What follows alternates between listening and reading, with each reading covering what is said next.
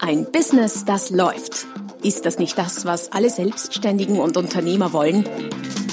Neue Kunden, mehr Umsatz und vor allem mehr Einkommen. Und das fast wie von selbst? In diesem Podcast erfährst du wöchentlich praktisch umsetzbare Tipps und Strategien, mit denen du dein Geschäft verwandelst. Und zwar in ein Business, das läuft. Von und mit Roman Kmenter. Hallo und herzlich willkommen zum Podcast Ein Business, das läuft, Folge Nummer 182 mit dem Titel Der Kunde meldet sich nicht. Warum das so ist und was du tun kannst, um den Auftrag zu holen.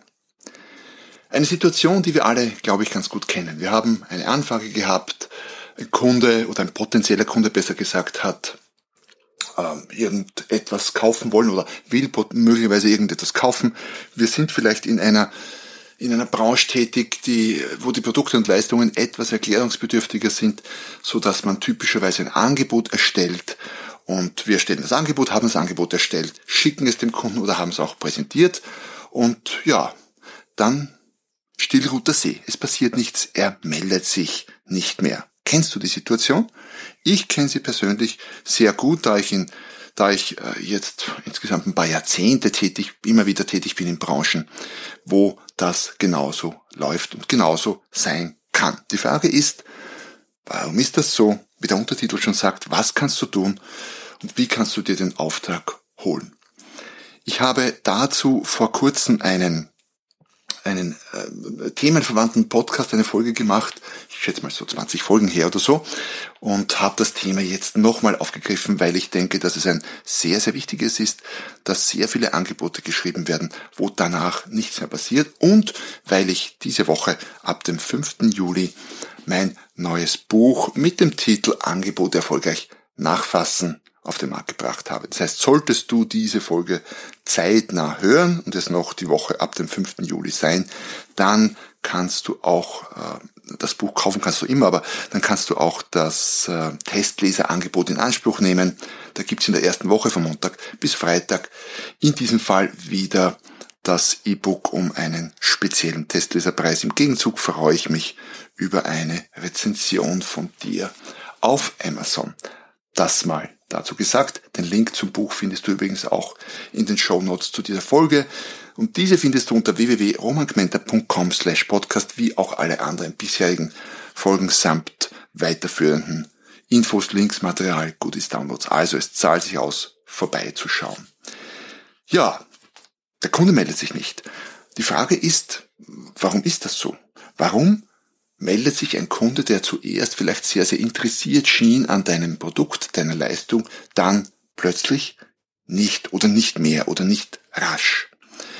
Was die Ideen des Verkäufers oder der Verkäufer typischerweise dazu sind, dazu komme ich dann gleich und die unterscheiden sich durchaus von den potenziell wahren Gründen, warum sich ein Kunde nicht meldet. Aber lasst uns zuerst mal einen Blick darauf werfen, was dahinter stecken kann, wenn sich dein Kunde nicht meldet.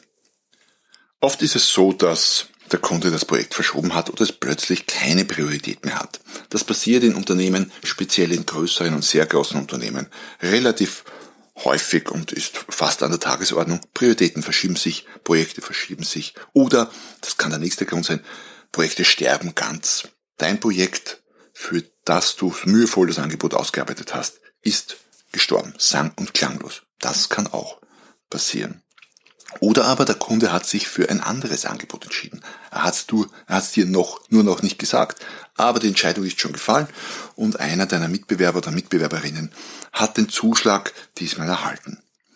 Ein weiterer Grund kann sein, dass sich der Kunde zwar noch nicht für ein anderes, aber bereits gegen dein Angebot entschieden hat und sich deshalb nicht mit dir in Verbindung gesetzt hat, sondern inzwischen mit äh, den Anbietern oder dem Anbieter, die in die engere Wahl gekommen sind unterhält. Das ist auch eine durchaus verbreitete und nicht, äh, wie soll sagen, nicht seltene Situation. Oder aber, und das ist schon vielleicht etwas gefinkelt, aber ist mir auch schon etwas ist mir auch schon untergekommen, der Kunde testet deine Servicebereitschaft und Kundenorientierung und deine Professionalität. Speziell dann, wenn du zum Beispiel so wie ich äh, ein Buch schreibst zum Thema Angebote erfolgreich nachfassen und der Kunde möglicherweise an einer Beratung oder an einem, äh, an einem Training für seine Mitarbeiter zu dem Thema interessiert ist, dann sollte ich natürlich als, als Buchautor und als derjenige, der darüber hier auf diesem Podcast spricht, ähm, das, was er schreibt, selber tun und Angebot und das Angebot nachfassen. Vielleicht wartet er auch in deinem Fall ganz einfach darauf, dass du dich meldest, um mal zu testen, ob du dich meldest, ob du denn so serviceorientiert bist und so kundenorientiert und so professionell, wie du sein solltest oder könntest. Das ist mir in ähnlicher Form zwar nicht mit dem Angebote äh, nachtelefonieren oder mit, mit sich nicht melden auf Angebot, aber doch in Verkaufssituationen schon öfter passiert, dass es immer wieder vorkommt, dass einem potenzielle Kunden, die man noch nicht kennt, also oft bei Erstgesprächen oder so, dann ganz bewusst testet, klarerweise, wenn man Verkaufstraining für die Mitarbeiter zum Beispiel anbietet. Ist ja dasselbe wie, naja, wenn ich zu einem Fotografen gehe, dann schaue ich ja schon auch drauf, wie, wie sind die Fotos von ihm selbst. Und äh, wenn ich einen Webmaster engagiere, einen Webdesigner engagiere, dann ist natürlich dessen eigene Website schon sehr, sehr stark im Fokus. Also auch das kann ein Grund sein.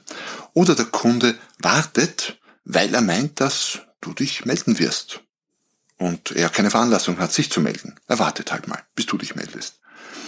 Oder der Kunde hat das Angebot gar nicht erhalten. Auch das passiert leider in dieser hochtechnisierten Welt immer wieder. Es gibt so viele Kommunikationskanäle, auf denen wir inzwischen nicht nur uns austauschen, sondern sogar Angebote verschicken. Es werden Angebote natürlich per Mail verschickt, per Post, per Fax inzwischen nicht mehr bis vor ein paar Jahren auch noch per Fax.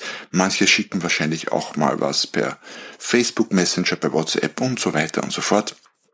Und da gibt es auch viele Möglichkeiten, dass etwas verloren oder untergeht. Also verloren definitiv. Es kann irgendwo im Spam landen im Mail oder einfach verschwunden sein. Auch das passiert.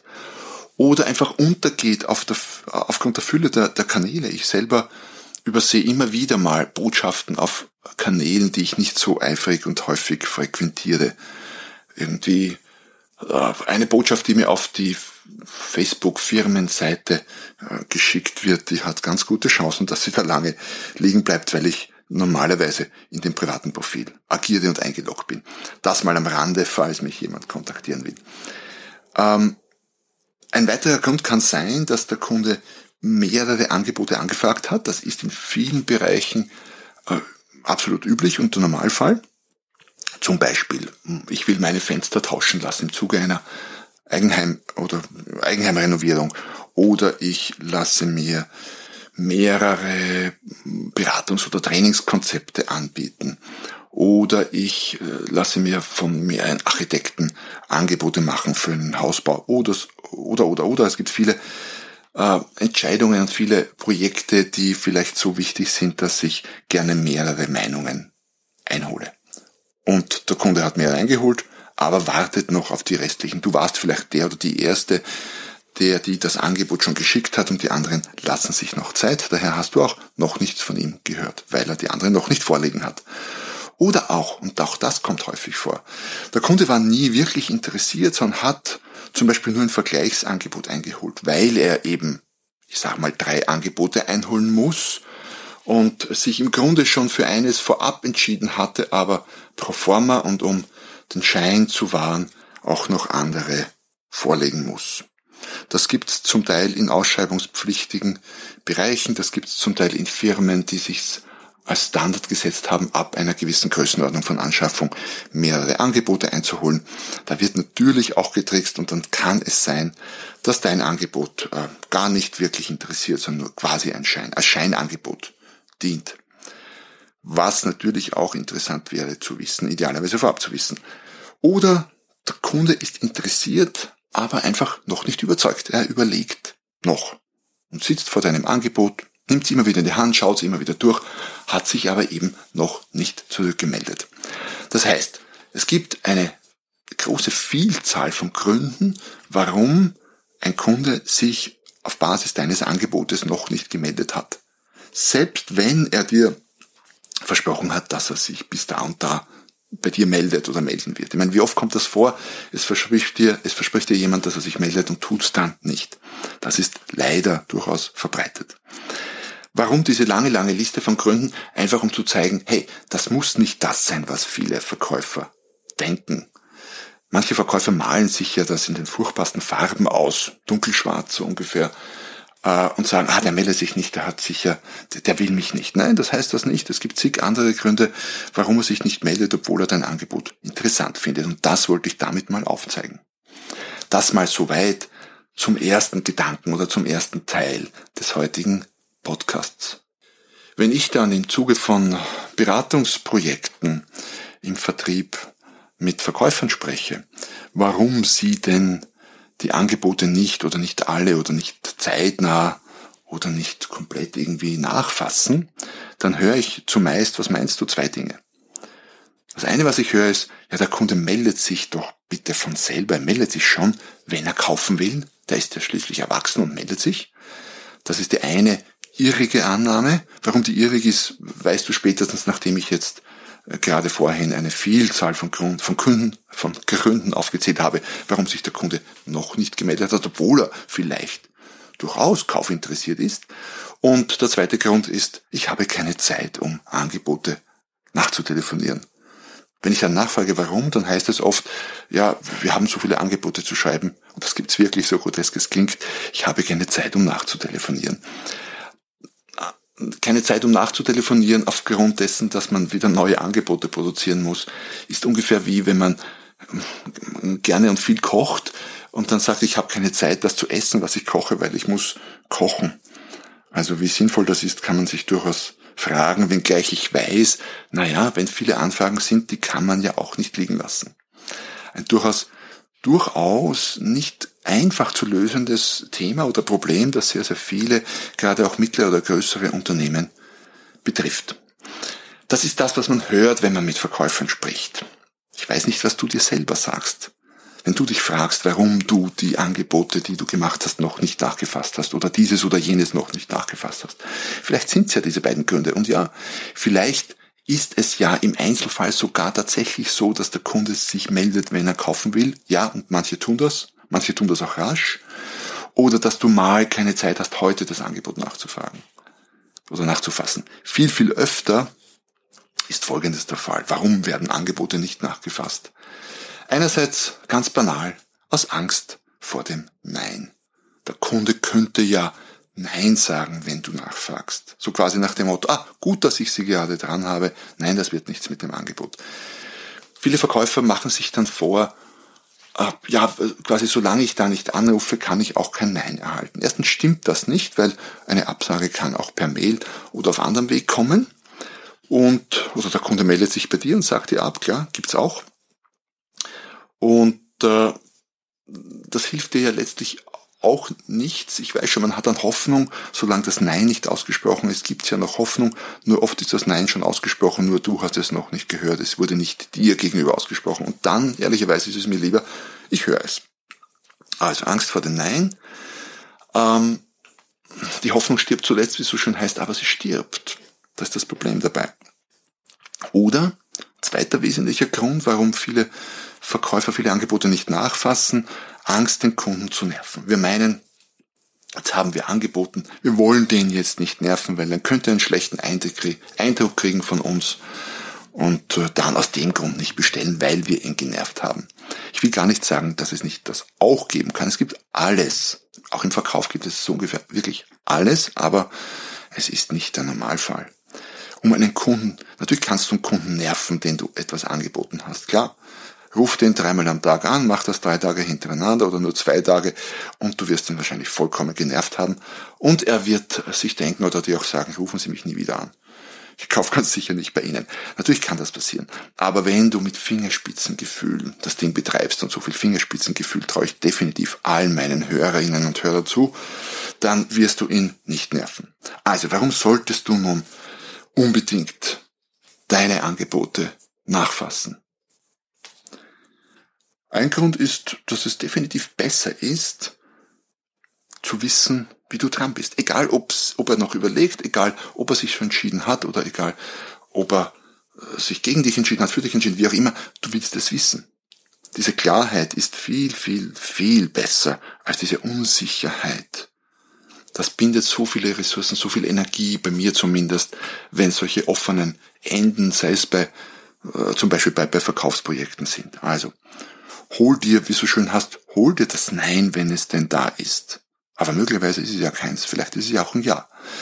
Wenn sich der Kunde schon dagegen entschieden hat, dann schafft das eben auch Klarheit für dich, wenn du es weißt. Augen zu und durch. Ich weiß, das braucht etwas Mut. Auszuhalten und nicht anzurufen ist vielleicht tapferer äh, und geduldiger, aber definitiv nicht mutiger. Das Nachtelefonieren, Nachfassen, Nachfragen bedarf etwas Mut, neben Fingerspitzengefühl, klar. In dem Fall, dass der Kunde vielleicht noch überlegt und deines durchaus in Evidenz hat, dein Angebot, und es durchaus für ihn in Frage kommt, aber er sich noch nicht sicher ist, dann kannst du ihn möglicherweise zu deinen Gunsten beeinflussen und den Prozess beschleunigen, wenn du nochmal mit ihm telefonierst oder dich nochmal mit ihm trifft, zwecks Angebotsbesprechung oder Nachbesprechung. Also auch das ist ein Grund, wenn er noch was überlegt, wenn er noch überlegt, kannst du vielleicht einen Ausschlag geben mit deinem Anruf. Und ja, es könnte ja auch sein, dass er tatsächlich kaufen will, dass er noch nicht äh, noch keine, dass er noch keine Zeit gefunden hatte, dich anzurufen oder dass es halt nicht Prio 1, sondern Prio 3 hat bei ihm. Und in dem Fall, ja, ruf an, hol dir den Auftrag. Wenn er kaufen will, lass ihn, weil es besser er kauft heute als morgen, weil da kann so viel passieren. Er wollte eigentlich dein Angebot nehmen, weil irgendwie hat es ihm gut gefallen, die anderen beiden auch, aber deins war irgendwie doch attraktiver. Du rufst nicht nach. Und jetzt in einer Stunde ruft ihn aber einer der anderen Anbieter an und ist am Telefon so gut und so überzeugend, dass er dann doch beim anderen bestellt. Hätte nicht passieren können, wenn du ihn jetzt angerufen hättest. Das heißt, nochmal zusammengefasst, hol dir die Neins, weil dort, wo die Neins sind, dort sind auch die Ja's. Und ja, manchmal kassierst du fünf Neins, aber das eine Ja, das du dann kriegst, macht die fünf Neins definitiv wett. Und das ist das Schöne dran. Also hol dir deine Neins hol dir deines Jahr, deine Jahres, schaff Klarheit und ja, falls du noch äh, mehr zum Thema erfahren willst, weil das für dich oder für dein Team eine wirklich, wirklich große äh, Sache ist und ich stelle das, wie gesagt, immer wieder fest in größeren Firmen, dass wahnsinnig viele Angebote produziert werden, dann hol dir unbedingt mein aktuelles Buch, Angebote erfolgreich nachfassen, am besten noch diese Woche, dann kriegst du es sogar zu einem Aktionstestleserpreis als Kindle gedruckt, kostet von Anfang an das, was es kostet. Aber ich verspreche dir, es ist erschwinglich und es wird sich rechnen. Darauf gebe ich sogar meine lebenslange, Autorenlebenslange Garantie, dass du beim nächsten Nachfassen den Wert des Buches schon locker mal zurückverdient hast. Also in dem Sinne, ich freue mich, dass du dabei warst. Schau vorbei auf der www.romangmenta.com slash podcast und hol dir dort weiterführende Ideen und Links zu diesem Beitrag und auch zu allen anderen bisherigen. Was noch, abonniere meinen Podcast-Kanal oder YouTube-Kanal, solltest du dort hören. Falls noch nicht passiert, dann versäumst du auch keine der nächsten Folgen, die auch wiederum spannend werden. Da gebe ich mir allergrößte Mühe versprochen und hol dir, ja, wie erwähnt, das Buch und ich freue mich, wenn du nächstes Mal wieder dabei bist, wenn es wieder heißt, ein Business, das läuft. Noch mehr Strategien, wie du dein Business auf das nächste Level bringen kannst, findest du unter romanquenter.com. Und beim nächsten Mal hier auf diesem Kanal, wenn es wieder heißt, ein Business, das läuft. Thank you.